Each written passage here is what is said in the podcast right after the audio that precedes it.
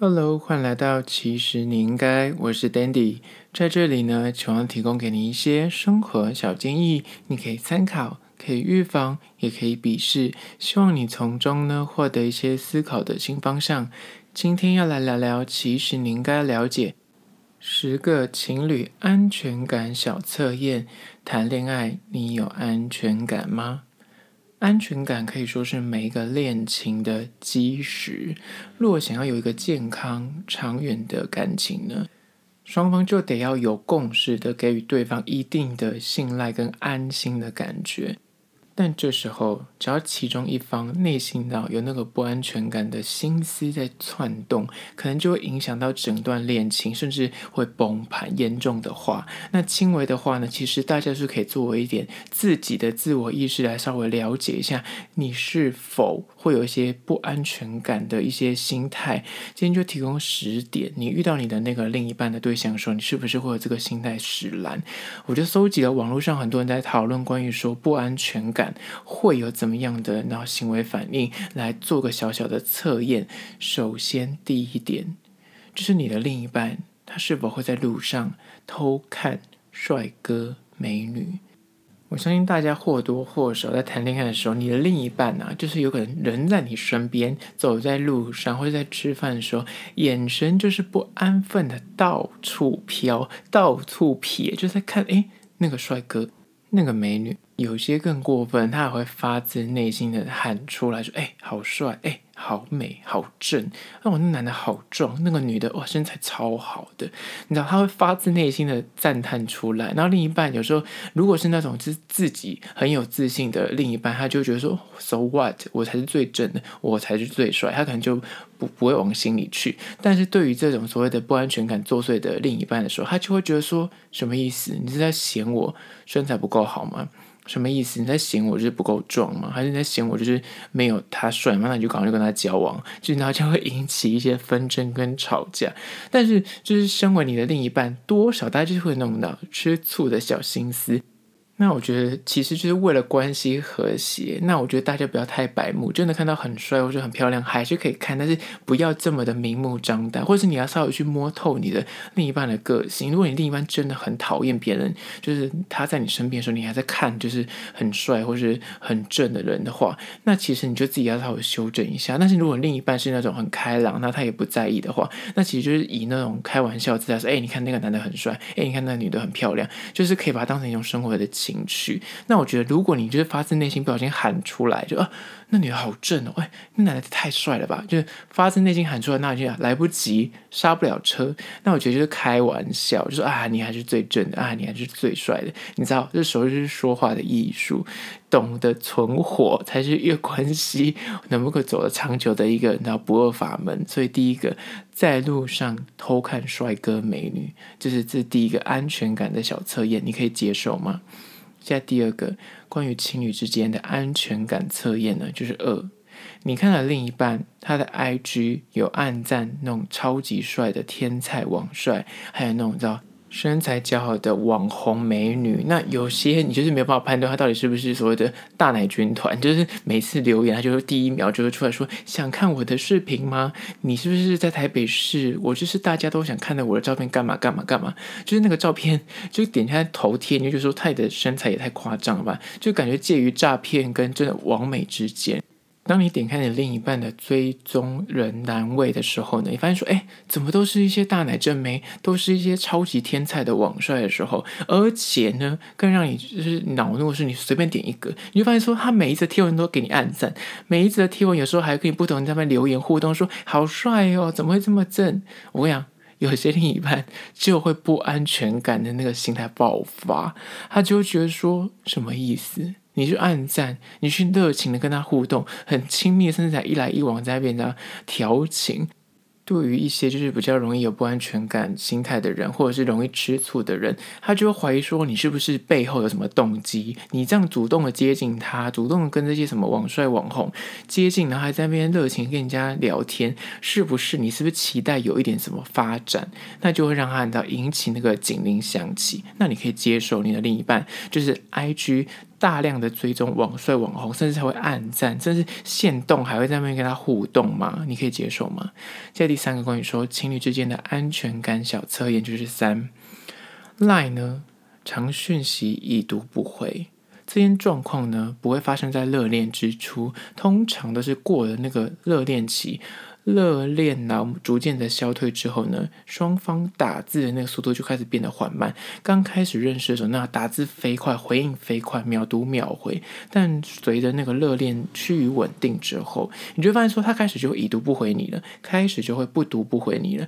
那你就心里默默想说，怎么差这么多？他是不是在背后就是有？就是跟别人在聊天，还是说他是不是真的没有那么喜欢你了？就会羞羞嘴，这些不安全感，这时候就会开始泛滥。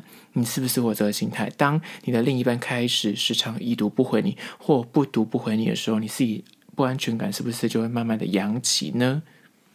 接下来第四个关于说情侣之间的安全感小测验就是四，你发现呢，他常记错。跟你聊天的内容，就关于说你跟他聊过的事情，要说哦，我几月几号之前去干什么事情，或者我之前有去过哪个国家，我之前有吃过什么餐厅，你就跟他讲过，但他发现说他会不停的重复的询问你同样的事情。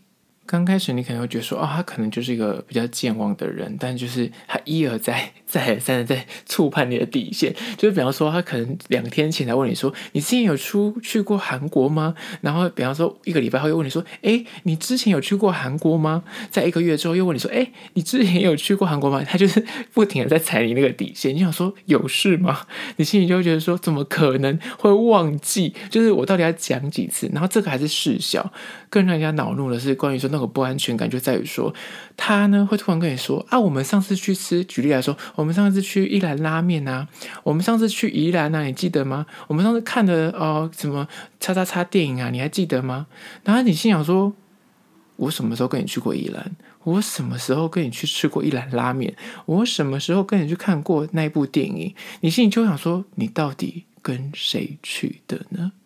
就是他记错人，这个就真的会让一些比较容易不安全感，就是扬起的情人呢，就会想说：所以你到底是跟谁去的？他就开始起疑心。这是第四个关于说情人之间容易不安全感那发作的一个状况，你会在意吗？接下来第五个关于说情侣之间的安全感小测验呢，就是五手机。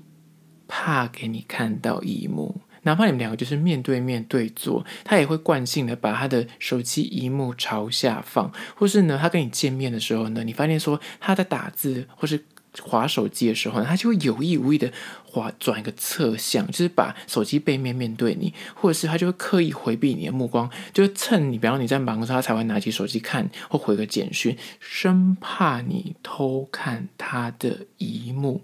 有这个状况，的确就会让人就是难免会多想一些。之前我看了一本书，上面就有在讲说，你要怎么判断。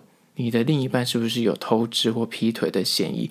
他就是这是日本征信社的一个你知道调查。他说，你发现你的另一半跟你在对坐的时候，他以往都是把手机萤幕朝上放，你发现他开始反过来把手机萤幕的萤幕朝桌面放，然后他的背盖朝上的话，他就是有事隐瞒你。他说这点屡试不爽，就提供给大家做参考。可是我这样讲完，不安全感人听到这一点，想说。该死了！我的另一半都是你知道，一幕朝下放，就是揪着这一点不放，没有啦，它只是一个，就是小小的判断依据。有些人就是个人习惯，所以就是你要去长期观察，去找到他的基准点。他如果以前都是一幕朝下放，那可能就是他的习惯。那如果发现他以前都是一幕朝上放，最近开始就一幕朝下放，那就是可能稍微稍微留意一下。好啦，接下来第六个关于说情侣之间的安全感小测验呢，就是六。他的社群呢，会私讯跟异性网聊，玩社群软体呢，大家就是难免会跟朋友聊天打屁，但是你发现，你就是意外的知道。你的另一半会用 IG 跟别人私聊，会用 FB 的 Message 跟一些就是不是那么熟识，看起来就是所谓的网美或网帅，或是就是看起来他的面容姣好，那你也不认识他，因为可能认识久，大家也知道说他身边有哪几个熟识的朋友，想说这个人是哪位？重点来了，聊天的对话非常的暧昧。甚至感觉就是有点在调情。如果只是一般的对话，就是哦，就是公事，或是跟朋友聊天闲聊，那就算。可是你发现那个对话就是非常的暧昧，跟非常的你知道煽情的时候，你说你这样可以忍受那个不安全感吗？就是很多人他会接受说，反正你就是跟别人聊天，I don't care。但如果发现了这个人是女生，然后对象会跟别人私聊是男生，但是。他的这个情人其实就觉得说，你以前跟我认识的时候，你不就是一个很讨厌打字的人吗？你不是一个很讨厌用手机跟别人在那边聊天的人吗？那你现在怎么会有这个美国时间，花时间单纯陪别人聊天呢？哪个男人会这么闲，然后没有目的的跟一个女生闲聊？消磨时间，那当然会有很多人就是说，没有，我在网络上认识的新朋友，纯粹就是无聊打发时间，那就认识新的人，只是聊聊天，没什么。但是女生就会有那个好奇，更不用说男生自己自己也知道，你会花时间跟一个异性或是跟一个女生聊天，那个女生可能内心也会觉得说，你应该是对我有一点意思吧，不然女生也不会想花对等的时间跟你。如果你今天是一个稳交的状况，然后如果她也知道你有另一半，她会半夜两三点跟你这么聊一两个小时吗？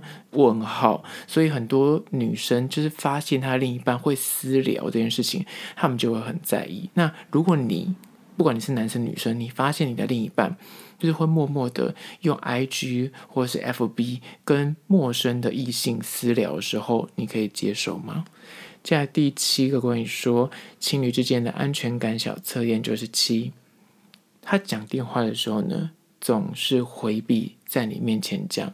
就是约会的时候，他只要举凡接到那种来电，他就是要不就直接关掉，要不呢，他就会一副说啊，我去外面接，这边收讯不好啊，我怕吵到你，我去外面讲这个电话好了。他就默默走到外面去讲电话，然后呢，就把头，或是他即便坐在这边跟你讲电话，就头撇过去，然后很小声说：“我晚一点打给你。”他说：“哦，我现在不方便讲话，再打给你。”就索性就是你知道避开那个在你面前跟那个人直接对话的可能，那你就想说，好像跟这个人认识到现在，你没有看过他正大光明把手机拿起来畅聊的这个画面。说真的，大家应该都有那个感觉，就是如果你今天。你跟你父母在吃饭，今天打的就是你一般的，那你的死党跟知己，那个人其实你爸妈都认识，你就毫不犹豫拿起来接啊，就讲什么干话你也 I don't care。但是你会这么刻意回避，还要特别走去外面讲电话，除非那个是很重要的客户，或是跟你的主管讲电话，有可能你怕有什么嘈杂声，那可以接受。但是如果你发现跟他交往至今，他从来没有在你面前很就是很随性的拿起电话就直接讲的话，那可能那个对于不安全感的人就来说，他 到底跟谁讲电话？为什么每次都要跑去外面讲，或是不能在我面前跟别人直接大方的讲话呢？就是大家会有这个疑虑。那这点你会在意吗？如果你的另一半从来不敢在你面前接电话的话，或是讲电话总是跑到别的地方去讲，或是直接挂别人电话，你是不是会有点就是内心小小的不安呢？在第八个关于说情侣之间的安全感小测验就是八。对方时常搞失踪或是行踪不明，面对会突然失联的恋人，他们总是有无数的理由说：“哇，我现在刚好此刻在忙，所以我就是真的没有接到，真的太忙了，我真的没有听到电话声。”或是他就会告诉你说：“我刚刚在地下室啊，我刚刚在电梯里面啊，或是我刚刚在实验室里面啊，所以那个就是没有收讯，不好意思。”但是有可能那个人呢？长达两三个小时，亦或是他可能就是你打电话打了好几通，他都没接。那最后面他接起电话就说：“哦，没有啦，我刚刚在跟别人开会，我刚刚在跟别人讲话，所以我没有办法接电话。”那这个状况有可能就是偶一为之后觉得很合理，这是大家都会遇到的状况。但是你发现说他就是一个规律的形态，比方每天的晚上九点到十二点，他就是找不到人，或是每个六日。他就是会有各种理由说他跟家人聚餐，他人不在一个呃没有收讯的地方，就是让你找不到人。如果就是那个失踪、那个行踪不明，就是变成一种规律的话。先撇除他的工作，比方说他的工作就是要进实验室啊，废话啊，就是进实验室，当然就是变成是个规律，那个时间没办法接电话，很合理。但是如果是我刚刚说的休息时间，就是明明就下班时间，或是他就是明明就是放假，但是他就是会找不到人，那真的很容易会让人家多想，很难就是不去揣测说。，Why？为什么会？你知道这世界这个网络都已经五 G 了，为什么你可能会接不到电话呢？那对于你如果另一半时常会这样子搞失踪，联络不到人时，你是否可以接受呢？这是第八点。接下第九个关于说情侣之间的安全感小测验呢，就是九，对方交往了之后呢，他仍旧在玩交友软体，这点之前我有聊过一集，那这边就小小的再小小的带到就好了。关于对方两个人哦，前提来喽，前提是两个人讲好了，我们如果稳交之后，我们就要一起，就是至少不用交软体，或是删掉交软体。有些人更狠，是为双方说好删掉账号。那但有一天你意外发现说，诶。他怎么还在玩交软体？他怎么好像还在跟别人聊天？然后呢，还就让你发现了。那此时的确会让人家去思索说：“诶。啊，不是讲好不玩的吗？哦，原来你跟我交往中，你还要再认识就是人。那当然，有些人就是我必须说，我必须帮一部分人讲话。有一部分人的心态会觉得说，我玩交友软体，我没有跟还要干嘛？就是认识朋友，他们就用认识朋友做一个理由也好，或者说他们就真的是觉得说这是很正常的交友管道。你只要就是我只要。记守那个本分，我跟你交往，但是我又不会跟他出去什么，你要做一些不三不四的事。那你，你我何罪之有呢？那这个时候，另一方可能就想说，啊啊，到底是多缺朋友？有必要说你已经就是已经有稳定对象，然后你生活中的朋友就是还不够，你一定要从网络上去用交友软体来认识人嘛？就两方都没有对错。那但是我觉得讲好。双方如果有共识，讲好说，好，比方说我们交往之后，那我们双方还是讲好说，我们各自还是可以用交友软体去认识对象啊，但是我们会设定好底线，比方说我们就是说好说，那我们认识的对象可能是双方要互相介绍，可以就是真的认识之后约出去吃饭，约出去玩啊，然后也没关系，就是真的交朋友。那或者是双方讲好说，那我们就是真的是稳交之后，我们就删掉软体，不要再用了。那其中一方，如果你自己你知道背叛了这件事情，你就是还是用交软体。那不管就是还在使用交友软体这一方，他的心态为何？他可能就真的是单纯啊，不就是认识人嘛？亦或是他单纯就是觉得说，他就是你看有一些小心思，想要找一些其他人起招嘛？Anyway，但是我觉得前提就是你你们两个已经讲好事情，你违背的那个承诺，那难免另外一方就是一定会对这件事情对你打一个问号。那如果是这个状况，你的另一方你们两个讲好了，就是我们交往之后就不玩交友软体，但是你发现。你的另一半现在此刻还在玩交友软体的时候，你呢？你可以接受吗？这是第九点。现在第十点，关于说情侣之间的安全感小测验，就是十，你的另一半会单独的跟异性或是所谓的可能的对象见面吃饭。交往好一阵子之后呢，双方对彼此一定基本上一定会有一定的信任感，甚至也就是一定有好感，所以才会在一起嘛，对吧？那直到有一天你自己意外发现，或是你你朋友撞见之后，然后可能拍照或是打电话跟你说说，诶，你的那个谁竟然现在在跟一个异性吃饭，或是跟一个感觉就是有一点，那两个人聊起来有点相谈甚欢的对象一对一在见面，或是。再就是，比方说逛街啊，或者是看展览啊，或者是看电影啊，anyway，反正就是一对一的状况，甚至动作有点暧昧，有点亲昵，但是呢，还没有到那种直接就是牵手、亲嘴或是搂肩什么，就没有到那么夸张。但是就是一对一的状况，但是他没有跟你先说。在这个前提之下，你可以接受吗？当然会有很多人会觉得说啊，我们即便是交往，我们双方还是可以保有各自的交友圈，我们的人际关系还是各自独立的。但是前提就是，如果他事先没有先告知或提及，就是不管男女吧，你的另一半如果突然做这件事情，那他没跟你讲，那被你发现，或是被你的亲朋好友发现，有人来跟你讲这件事情，哪怕。那个人跟他真的没关系，没怎么样，就可能就是只是一般朋友或是一般前同事之类的。那这个状况你会感到不安全感吗？还是说你其实就是觉得说，哎，没关系，I don't care，我信任他。今天就分了十点，就是关于说情侣之间的安全感小测验。第一点就是在路上，你的另一半会看帅哥或看美女，你可以接受吗？就是这是最轻微的。第二点是关于说你的另一半会在 IG 就是去按赞那种网帅或网美的，然后甚至还会留言互动。你可以接受吗？第三点是关于说 lie 的讯息呢，他开始会已读不回或不读不回，你可以接受吗？现在第四点，关于说你的另一半会时常跟他聊天的时候，他会记错跟你聊天的内容，甚至就还会讲出那种，哎，这部电影不是跟你看的吗？啊，那个地方不是跟你去的吗？那你可以接受吗？在第五个关于说，他手机呢总是很害怕被你看到萤幕，他就会闪躲，或是刻意就是摆在桌上的时候萤幕朝下。在第六个关于说，你的另一半呢，他在社群会跟就是你知道网友私聊，但是那网友聊天的内容还是有点暧昧，你可以接受吗？第七个是关于说，你的另一半呢讲电话不敢在你面前讲电话，你没有看过他在你面前拿起电话直接跟别人对话，总是会回避或是。躲到一个很远的地方去讲。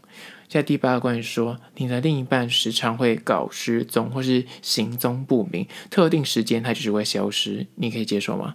在第九个关于说，你的另一半即便在交往稳交了，讲好了就是删软体，但是你意外发现他还在玩交友软体，你可以接受吗？在第十个，你的另一半呢，他呢，他会在私下单独跟异性或是有可能就是他的菜的对象吃饭见面。你可以接受吗？就十点，你可以去算一下，你可以接受几点？如果你就是全都可以接受，表示你就是个安全感爆棚的人。那如果发现你十点，一点都不可以接受，就是杜绝，没有办法忍受这十点的话，那可能你就是个超级没有安全感的人。你可能要稍微去审视一下，为什么你会这么没有安全感？那我觉得今天就这十点是个趣味题，你可以稍微去审视一下，你是一个偏向不安全感多还是安全感多的人呢？那其实我觉得是互动而来的，甚至有时候跟个性也蛮有关系的。有些人就是天生比较乐观，或者他对自己非常的有自信，他觉得说。哪怕你跟天才或女神躺在床上共枕眠，或是跟前任，你跟你的前任躺在床上共度一夜，他也觉得说。你不会背叛我，因为我够有魅力，我有把握，你就是爱我的，你不会做出任何逾矩的行为。但是呢，有些人就是刚刚说的不安全感很强烈的人呢，他甚至就是看到你在路上偷瞄别人一眼，他也会觉得说你是不是就是觉得我不够好？所以呢，那个心态是自己要做调整的。今天的十点就提供给你做个参考。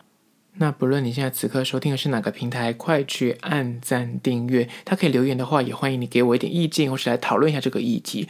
那如果你说 Apple Podcast 呢，也欢迎去留下五星的评价，写下你的意见。